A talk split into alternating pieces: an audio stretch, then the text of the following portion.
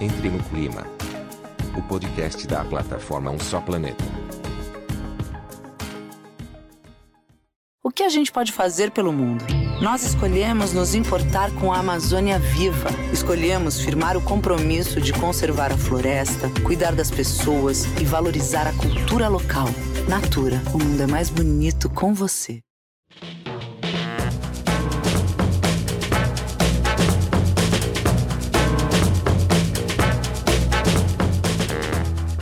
Olá, sejam bem-vindos ao Entre no Clima, o podcast do projeto Um Só Planeta. Por aqui, nós ouvimos vozes de variadas áreas com um tema em comum: a sustentabilidade. Eu sou Guilherme Justino, repórter do Um Só Planeta. E no episódio de hoje, o nosso convidado é Cristiano Teixeira, diretor-geral da Clabin.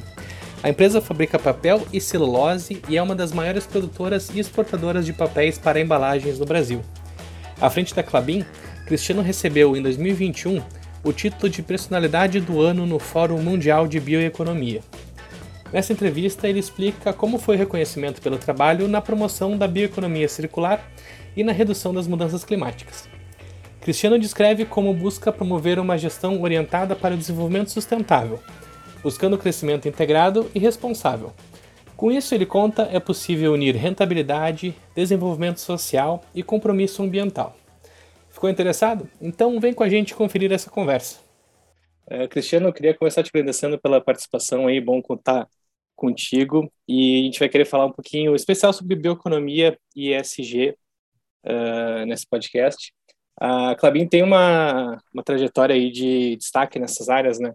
Então, o que eu queria começar te perguntando é justamente em relação à bioeconomia, entender um pouquinho o que, que ela significa dentro da área de atuação da empresa, né? O que, que é a bioeconomia circular que a empresa trabalha e qual que é a contribuição que uh, a gente pode identificar disso dentro da empresa, mas também para fora, né, para o impacto que uh, positivo que a bioeconomia tem sobre as mudanças climáticas, enfim, sobre a questão de sustentabilidade.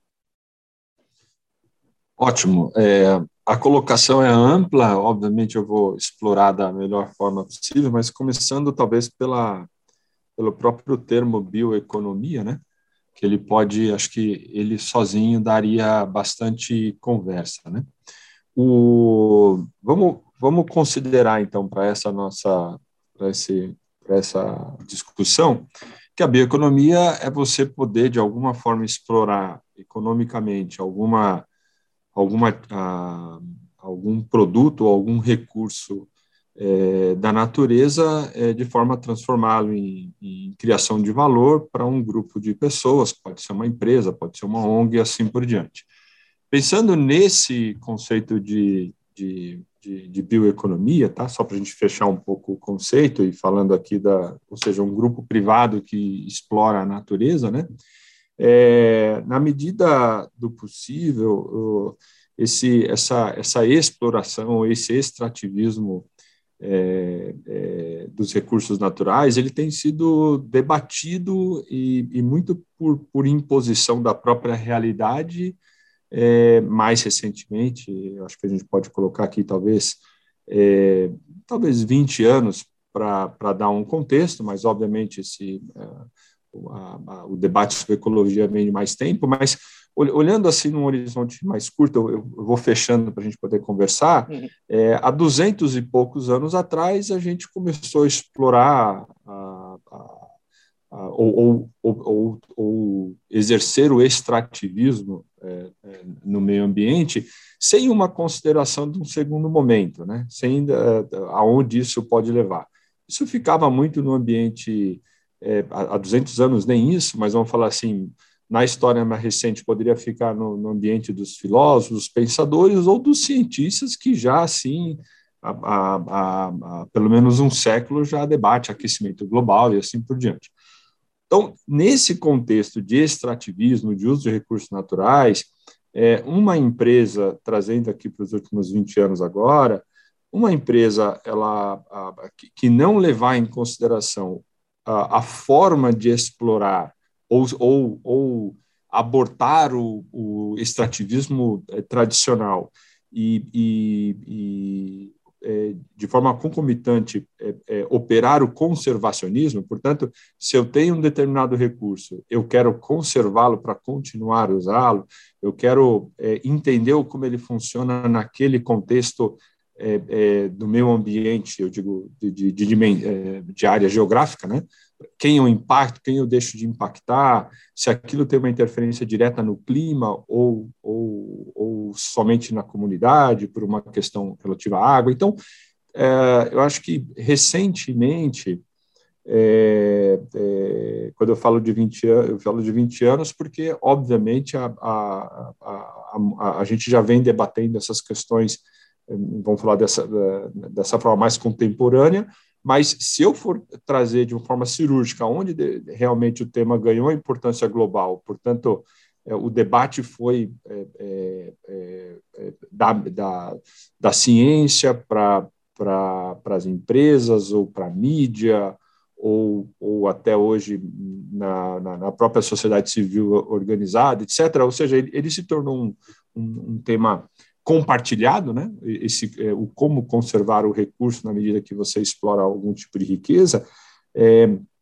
é, isso é isso é talvez na minha leitura, na minha visão, essa é a forma mais razoável de se interpretar a bioeconomia hoje. Então, hoje você ah, ah, no nosso caso, né, a Clabin ela produz papel e celulose, né, e a partir deste papel é, a gente faz produtos é, como embalagens, né?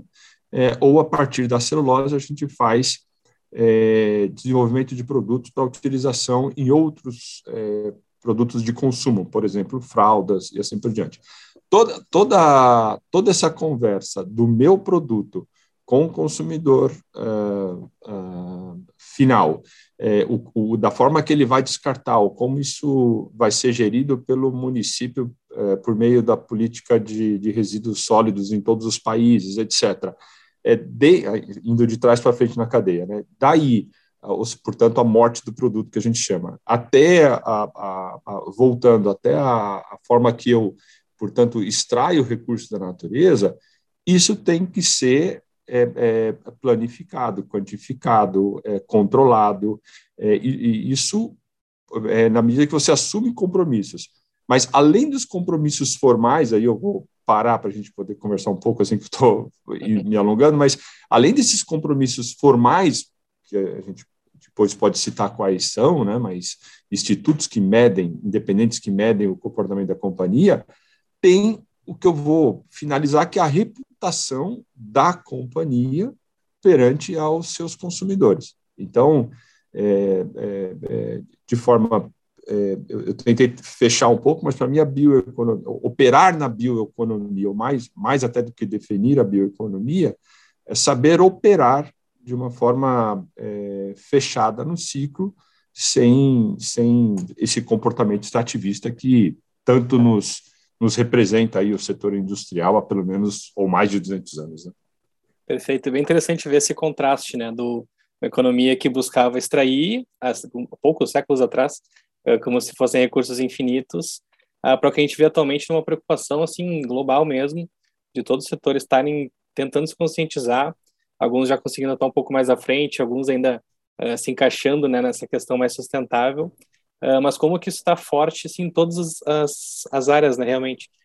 Mas o que chama atenção, talvez, pensando um pouquinho na área da Clabin, é como que uma empresa que trabalha na produção de papéis, né, de embalagens de papel, uh, tem conseguido atuar justamente de forma a ser mais sustentável, ser uma, mesmo trabalhando nessa área que é envolve extração diretamente, né, consegue isso. ser mais verde. E aí eu queria entender um pouquinho de ti, como que isso é possível, assim, o que, que de ações a, a empresa tem feito uh, eh, para conseguir, de certa forma, compensar né, uh, essa extração, mas, ao mesmo tempo, uh, promovendo realmente essa bioeconomia de forma a ter uma atuação positiva né, dentro desse setor em que atua. Perfeito. Então, a, a, a forma, primeiro, né, passa por é, é, é, tentar compensar, de alguma forma, a sua atuação e eu, eu faço esse vínculo a, ao, ao, início da fala, que é tudo nesse, nesse modelo conservacionista que não é antagônico aos modelos é, capitalistas, né? É, há pouco eu estava lendo a própria carta do que o, que o, Larry Fink, que é o presidente da BlackRock, acabou de escrever para os presidentes de companhia. É, e uma coisa não é antagônica à outra. Né? A gente consegue pra, praticar, praticar o capitalismo de stakeholders, remunerando os nossos acionistas, é, juntamente com uma postura conservacionista. Portanto, como é que a Clabin faz? É, é, a despeito da legislação ambiental brasileira, portanto, uso do solo, né, para ficar somente na, na, questão de uso do solo, né, é, a despeito dessa legislação, que depende do bioma, então, na Amazônia, você tem que preservar 80%, se você é dono de uma área, 80% tem que ser preservada, você pode trabalhar em 20% e assim por diante.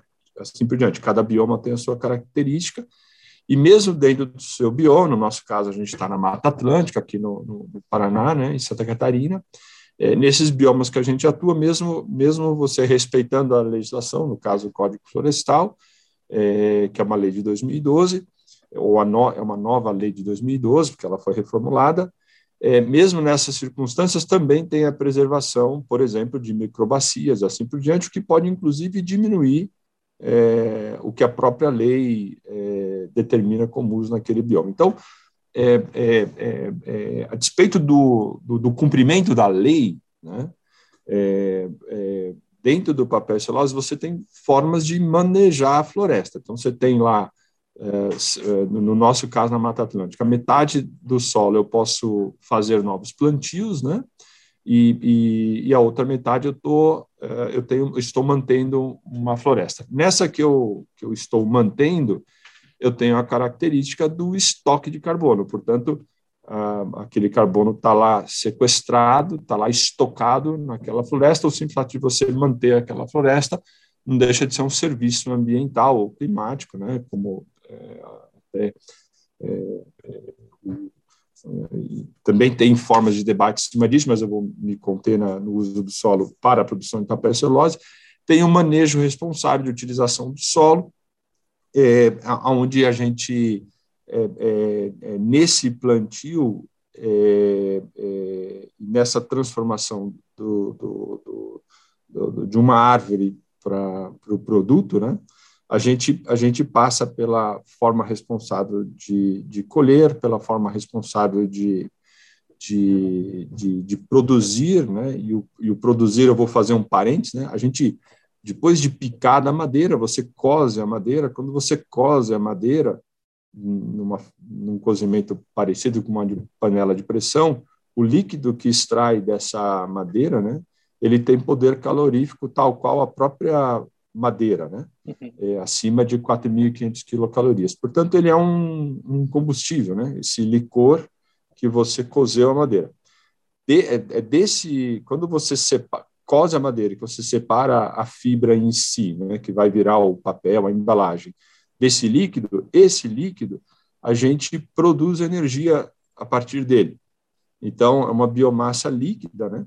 Então, uh, quando você produz a celulose por essa, por essa, por essa forma que eu te falei, você, você é super, superavitário em energia térmica, né? porque você tem esse, esse produto para cogerar energia elétrica, e essa sobra, entre aspas, da energia, tanto você pode vender para o sistema ou você pode integrar para a produção de papel, que aí sim é deficitária em energia, ela precisa de energia para aquecimento e secagem do papel, e você usa, portanto, o superávit de energia térmica da, do cozimento da celulose com a, essa necessidade de consumo de energia no papel. Portanto, é um ciclo, da mesma forma que, que a água que eu capto, eu, tra, eu, eu trato e devolvo, é, é, na, na pior das hipóteses, igual à que eu captei, a, ela também tem um ciclo fechado na produção de energia, portanto, ela, é, ela, ela, ela, ela produz a sua própria energia.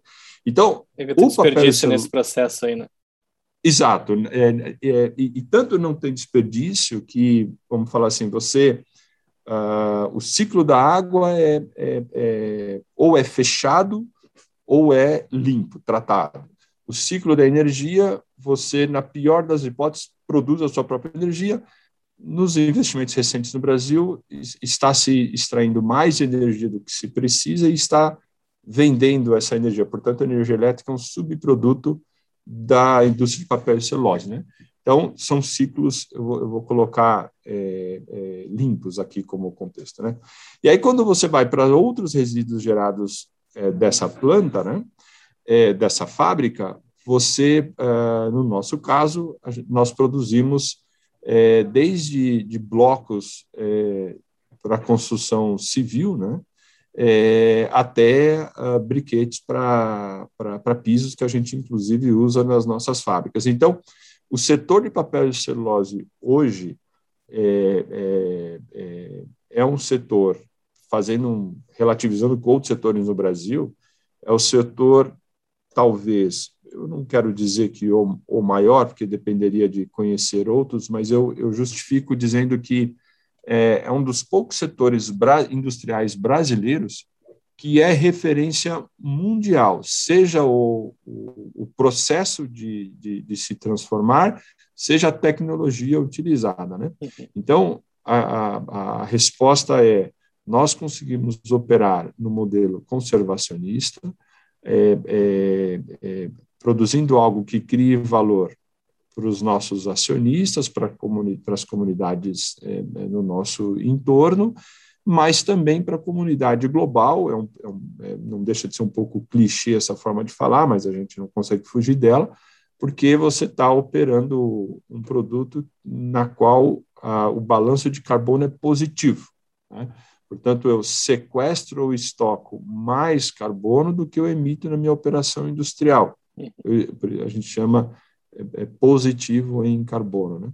A gente acaba fazendo campanhas para neutralidade de carbono, para, para, para a disseminação do disseminar o conceito, mas a Clabin em si ela é, já é positiva no, no, na, no carbono, né? Um passo à frente nessa, nessa área. E eu... É, a, a indústria, esse tipo de transformação permite isso. Perfeito. Bioeconomia, né? Como voltando à a, a, questão original, né?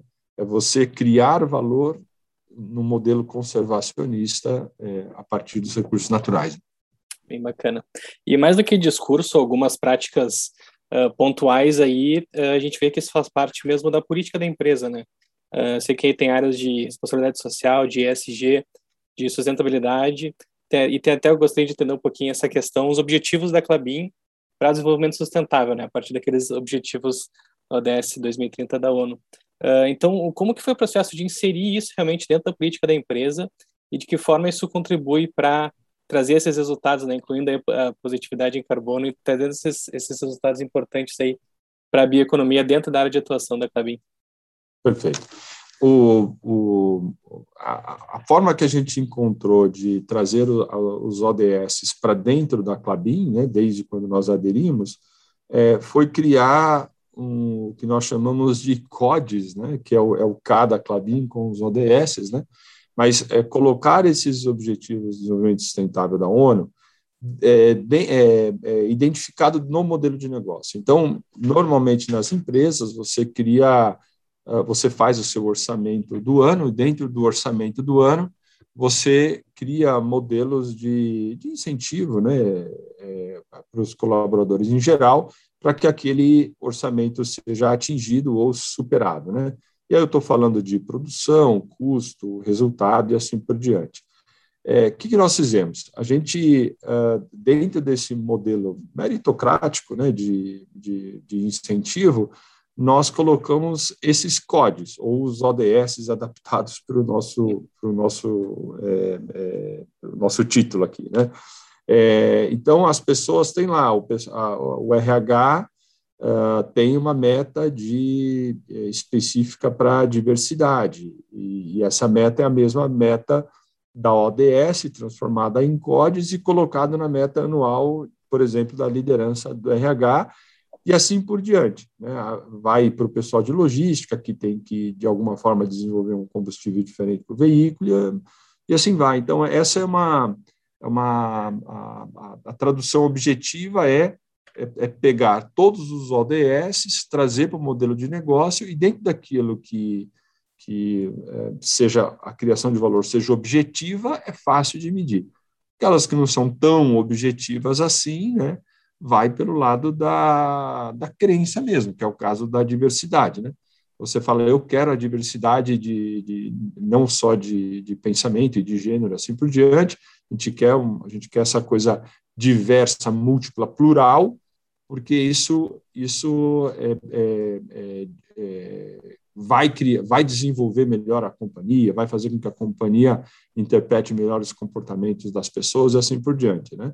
É, portanto, a visão plural, é, de alguma forma, melhora a capacidade de interpretação da companhia é, no comportamento das pessoas. Então, ela pode não ser uma meta tão objetiva quanto é, trocar um combustível de um veículo, mas ela é objetiva na visão de longo prazo de uma companhia que quer se manter viva, né?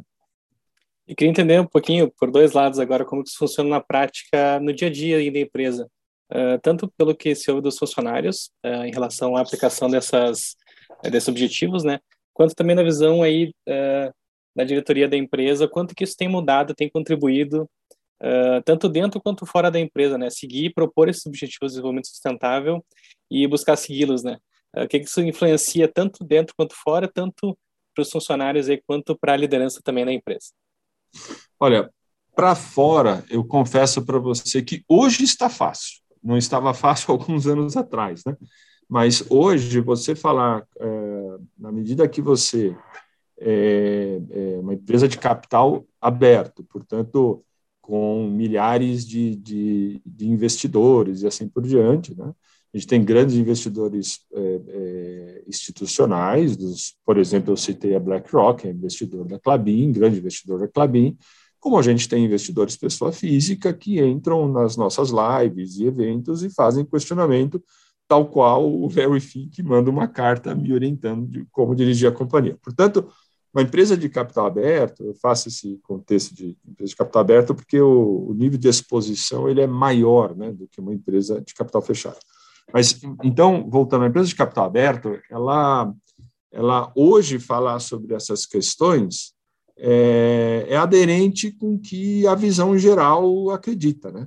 Eu acho que mais difícil foi há 20, 30 anos atrás, quando a Clabin, a primeira empresa brasileira a ter, a, aderir ao, ao, que a gente chama certificação FSC, é, foi, a, foi a primeira empresa brasileira, a gente teve, foi bastante polêmico até o que o, essa adesão da Clabin de uh, as nossas metas, por exemplo, para redução de emissão de carbono, uh, nós somos a primeira empresa do setor das Américas, inclusive norte, né, a, a submeter as metas ao Science Based Target Initiative. Então, toda essa, é, quando você, eu me recordo quando a gente fez essa adesão, né, é, é, muito se questionava, é, eu digo, é, é, a visão geral, dentro e fora da companhia, pô, mas, mas por quê, né? E se você fizer um paralelo não muito, eu não sei se você não vai ter a idade que eu, que eu mas vamos falar assim, a, a ISO 9000, quando começou nas empresas, na década de 90, né, é, muitas empresas falam, pô, mas eu vou escrever aqui uma norma de qualidade, e a partir do momento que eu escrevo a norma de qualidade, eu vou ser auditado por um ente independente, né? E aí a, a, o chavão assim era, olha, não escreve aquilo que você não pode cumprir e tal, e pouco se tinha aspiração de escrever o que não pode cumprir, porque não, não queria se ter o esforço de cumprir, né, aquilo que não pode, né, é, ou não consegue, né. Então, acho que a, a, a acho que voltando, difícil foi há, anos atrás a gente se submeter se às metas, por exemplo, ou se expor em alguma é, é, questão relativa a, a, a, ao manejo de ao manejo florestal aqui no Brasil, que foi o caso do FSC, né? Então esse esse outro clichê, né? Mas a gente não foge deles, né? Outra palavra importante para nós nessa história do, do, do, do é, da ecologia, do meio ambiente, e, e, e agora, é, é, depois sustentabilidade, agora ESG, né, essas várias formas de se tratar uma empresa responsável, eu diria assim, né, é, a gente vem lidando com bastante protagonismo, no sentido de estar à frente, é, é sempre de forma transparente, independente, com aqueles que vão nos julgar, nos avaliar, nos questionar, nos acompanhar e assim por diante. Então, é, é falar é, hoje é mais fácil, no passado mais difícil, mas esse comportamento transparente ajuda muito. E, por fim, para falar é, dentro de casa, né, de nada adiantaria a gente fazer tudo isso para fora se eu não tivesse o meu pessoal é, interno convencido, né? Então, toda a jornada que a gente entra, a gente primeiro avalia se o nosso grupo está convencido. Foi assim com pesquisa e desenvolvimento, inovação, foi assim com sustentabilidade, e, enfim, e, é assim que tem que ser, né? Engraçado como algumas décadas, né, também poucas décadas, não se via tanta importância. Né? Claro que sempre teve, né, mas não se dava tanta importância a empresas que, por exemplo, protagonizassem uh, iniciativas mais sustentáveis, né? Uh, talvez fosse um tipo de, de, uh, de, até para algumas marketing, um tipo de vantagem para outras, mas não se tinha tanta ideia do quanto que isso é importante e fundamental para o próprio negócio, né? Hoje a gente isso. vê isso crescendo como realmente não só uma questão de sustentabilidade para aparecer, digamos, mas para realmente se manter no mercado e pensando no futuro também, que isso tem crescido muito como questão fundamental uh, para as empresas aí hoje em dia e também daqui, daqui para as próximas décadas aí. É, a gente vê as empresas em geral, e aí não trazendo cases, né, mas falando assim num contexto geral, as empresas é, tropeçando é, nessa questão, né? porque não adianta você ter um comportamento vendedor né? é, se você não tem ah, esse conceito bem estabelecido dentro de casa. Né? E para a gente finalizar, Cristiano, eu queria te perguntar sobre um feito aí que foi registrado no passado, uh, no Fórum Mundial de Bioeconomia, né, que foi em Belém, ano passado, uh, quando te conferiram o título aí de biopersonalidade do ano. Eu queria entender um pouquinho, uh, motivos a gente já entendeu nessa conversa, né? Mas como é que foi também uh, receber, né, essa, essa honraria aí, uh, o que chama atenção talvez nessa área de, de extração, né, de, de papéis. Uh, como é que foi ver, né, isso sendo reconhecido aí num, num evento mundial, né? Sim. Olha, é, com muita humildade, pé no chão, mas obviamente honrado, né? É, esse, esse, esse título acabou sendo dado por uma por um fórum que é, começou na Finlândia, né? E esse ano é, ocorreu aqui no Brasil, é, no Pará e, portanto, no bioma amazônico, né? Que não é o nosso bioma é, de operação, né? Então eu, eu sempre cito essa questão do bioma porque é muito diferente você operar no Cerrado ou na Mata Atlântica, assim por diante, do que na própria Amazônia. Tem você, os especialistas são, são diferentes, assim por diante. Mas, obviamente, que o reconhecimento veio pela, pela, pela, pela forma mais vocal na qual é, a Clabin e, e eu, só como representante da companhia, a gente tem sido é, mais frequente nessas conversas, né? É, principalmente para trazer uh, um pouco da, da, da, da, realidade ainda maltratada, viu, Guilherme? Bastante maltratada, da realidade da transformação na qual a gente está passando. Né? A gente ainda vê a discussão da manutenção da biodiversidade ou, obviamente, da, da questão do aquecimento global como questões é, ainda a discussão ela é etérea, né? As pessoas ainda não não é nada é, não é tangível, não é palpável para muitas pessoas, né? É, e a gente vê, uh, entre aspas, aí vou colocar a frase assim, né, o sonho de, de reter o aquecimento global e assim por diante.